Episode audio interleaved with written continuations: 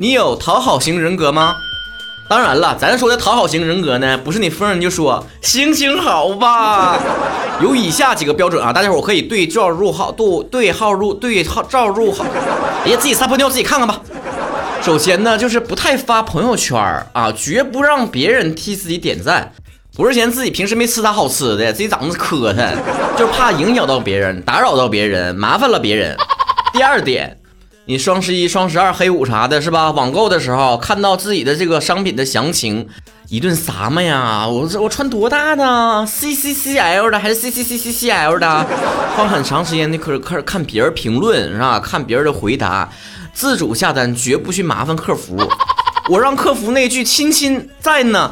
永远说不出口啊！第三条就是，即便买回来的东西不满意了，也不好意思去找这个客服去换货，自己忍一忍就过去了啊！买的是 C C C L 的，回来之后发现自己发福穿不进去了，得换个 C C C C C L 的，也不换，就当紧身衣穿了。第四条。进餐厅的时候，自己能动手，绝对不麻烦服务人员。去逛街的时候，看衣服、看鞋子啥的，要么不是，要试了就一定会买，因为觉得已经麻烦别人了。这条我完全中。比如说我去吃饭的时候，想问服务员啥东西，我都不好意思喊服务员，我都说你好，你好，嗨，我都觉得叫服务员特别礼貌了。逛街的时候也是，我特别怕服务员跟着我后面说：“先生需要什么？我帮你推荐一下。”哎，这是新款，真有眼光，你试一下，你试一下，你没事，你试，哎，你试试一下，试一下，试一下能咋的呢？我寻思着试一下，就是一走一过就得花钱了。如果我真的试了，穿完之后我真的不满意，我出来之后我就觉得我是做错事儿了啊！搁家尿尿的嘟嘟，考试不及格的孩子回到家看到家长，或者是一个什么孩子打破了家里面一个古董花瓶那种眼神看着服务人员说不好意思，实在我这件衣服没看上，下次再见，赶紧撩。第五条，吃人的一顿饭恨不得回请人十顿，就怕别人吃亏呀，生怕自己占到别人便宜。我认为我身边这些朋友就缺少这种精神啊。第六个就是非常非常的敏感，非常小心翼翼，特别怕得罪别人，不评论朋友圈的动态，就怕自己说错啥话惹人不开心了。评论又害怕自己说错话让朋友更不开心，就连点个赞手都颤颤巍巍的。哎呀，给他这条点赞好吗？让别人看着我跟他给点赞好吗？让不喜欢他的人看到我跟他关系好好吗？第七个就是自己的感情呢，从来不表现出来。就害怕给别人带来不好的心情，忍不住要哭了，还是得赶紧哭完，生怕别人担心自己，又害怕别人没注意到自己。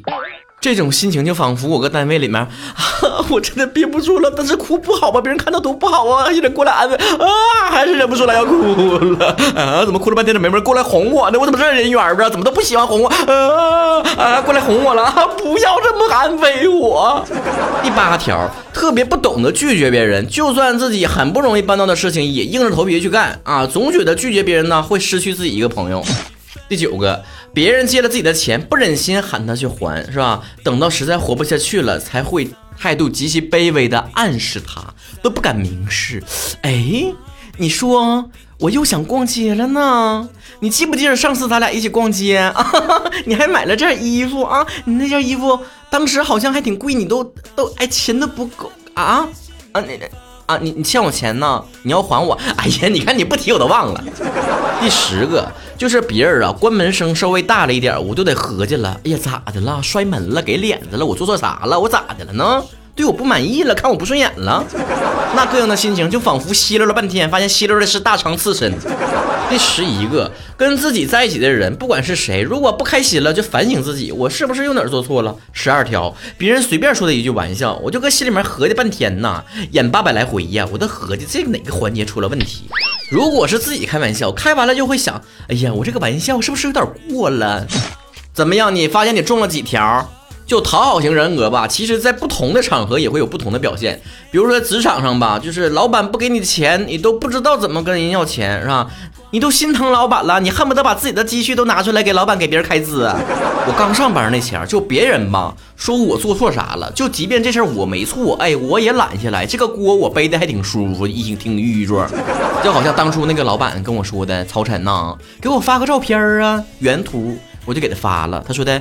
我不要 P S 的，我要 Photoshop。嗯，这句话仿佛告诉我，我不听曹晨节目，我只听东北吴彦祖的。我只能说抱歉，我会重新发你一份的。然后我就把相同的文件一模一样的再重新发给他一遍，并且告诉他，老板对不起，刚才发错了，这回是 Photoshop 的啦。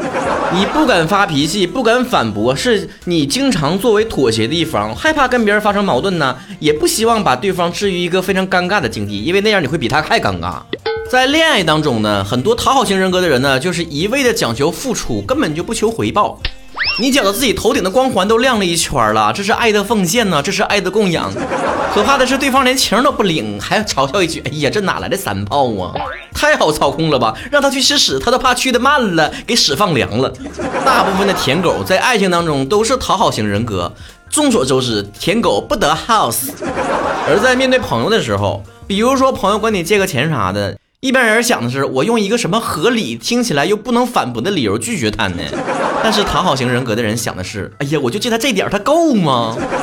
综上所述，你有没有看到自己究竟是不是讨好型人格？其实很多人都自以为自己是一个非常佛系的，不嗔不怒不争，一次次委曲求全。其实你只是不敢说出自己合理的需求，这是懦弱，是讨好型人格的体现。说白了就是贱，且贱而不自知。你想讨好全世界，除了你自己个儿。最近挺火的一部剧啊，《以家人之名》，大家伙看没看？剧里面两兄弟呢，就是反差很大了。大哥呢，属于性格比较偏执，而弟弟呢，乖巧让人心疼。从出生开始啊，这个弟弟就经历了被至亲抛弃的这种遭遇，先是不被亲生父亲承认，后来又被自己亲妈抛弃了。所以就能看出来，很多讨好型人格呢形成的原因呢，就是在成长的过程当中没有得到充分的无条件的爱，经常呢会被否定、被忽略、被发泄。从小到大呢，可能或多或少都听身边的人讲过，你不行，你完犊子，你不好使。所以呢，他们就生怕自己的一些怠慢的情绪会招来别人的不快。他们大多数的人的口头禅就是。嗯，没问题，马上有。好的呢。之前咱聊职场的时候讲过了，在职场当中，如果别人让你干啥你就干啥，最后的结果不是得到好评、升职加薪，而是别人理所当然认为这件事就该是你做。而在生活当中，不管是跟身边的朋友，还是跟自己的对象，你也是招之即来，挥之即去，让你干啥你就干啥，别人都觉得你这是应该的。什么分担家务？老娘们，我告诉你，我把臭袜子给你，你给我连同内裤得给我一起洗喽。什么相互尊重？老爷们，你给我跪下，我给你扇嘴左嘴巴，你右嘴巴得给我递上来。《请回答一九八八》里面说了，懂事的孩子呢，只是不会撒娇而已。适应了环境，做懂事的孩子；适应了别人，错把他当成大人的眼神儿。有一句众所周知的心灵毒鸡汤就说了：如果可以任性的被宠爱，哪个孩子愿意委屈的变得懂事儿呢？究其根本，很多讨好型人格的人都是自我毁灭、自我否认的人。但你应该清醒的一点就是，一味的去讨好别人、应和别人、满足别人，并不会使你成为一个很有魅力的人，使你成为一个受欢迎的人。你轻贱了你自己，别人更会把你轻贱。人应该在为了自己和为了别人之间寻找一个很好的平衡点。一个普通的鸡蛋，洗干净的放在一个好看的盒子里面，奉献给别人，是一个非常值钱的礼物。因为他有市有价，如果甘愿把鸡蛋免费送给别人，那最后招来的也无非就是大爷大妈们排队去领鸡蛋。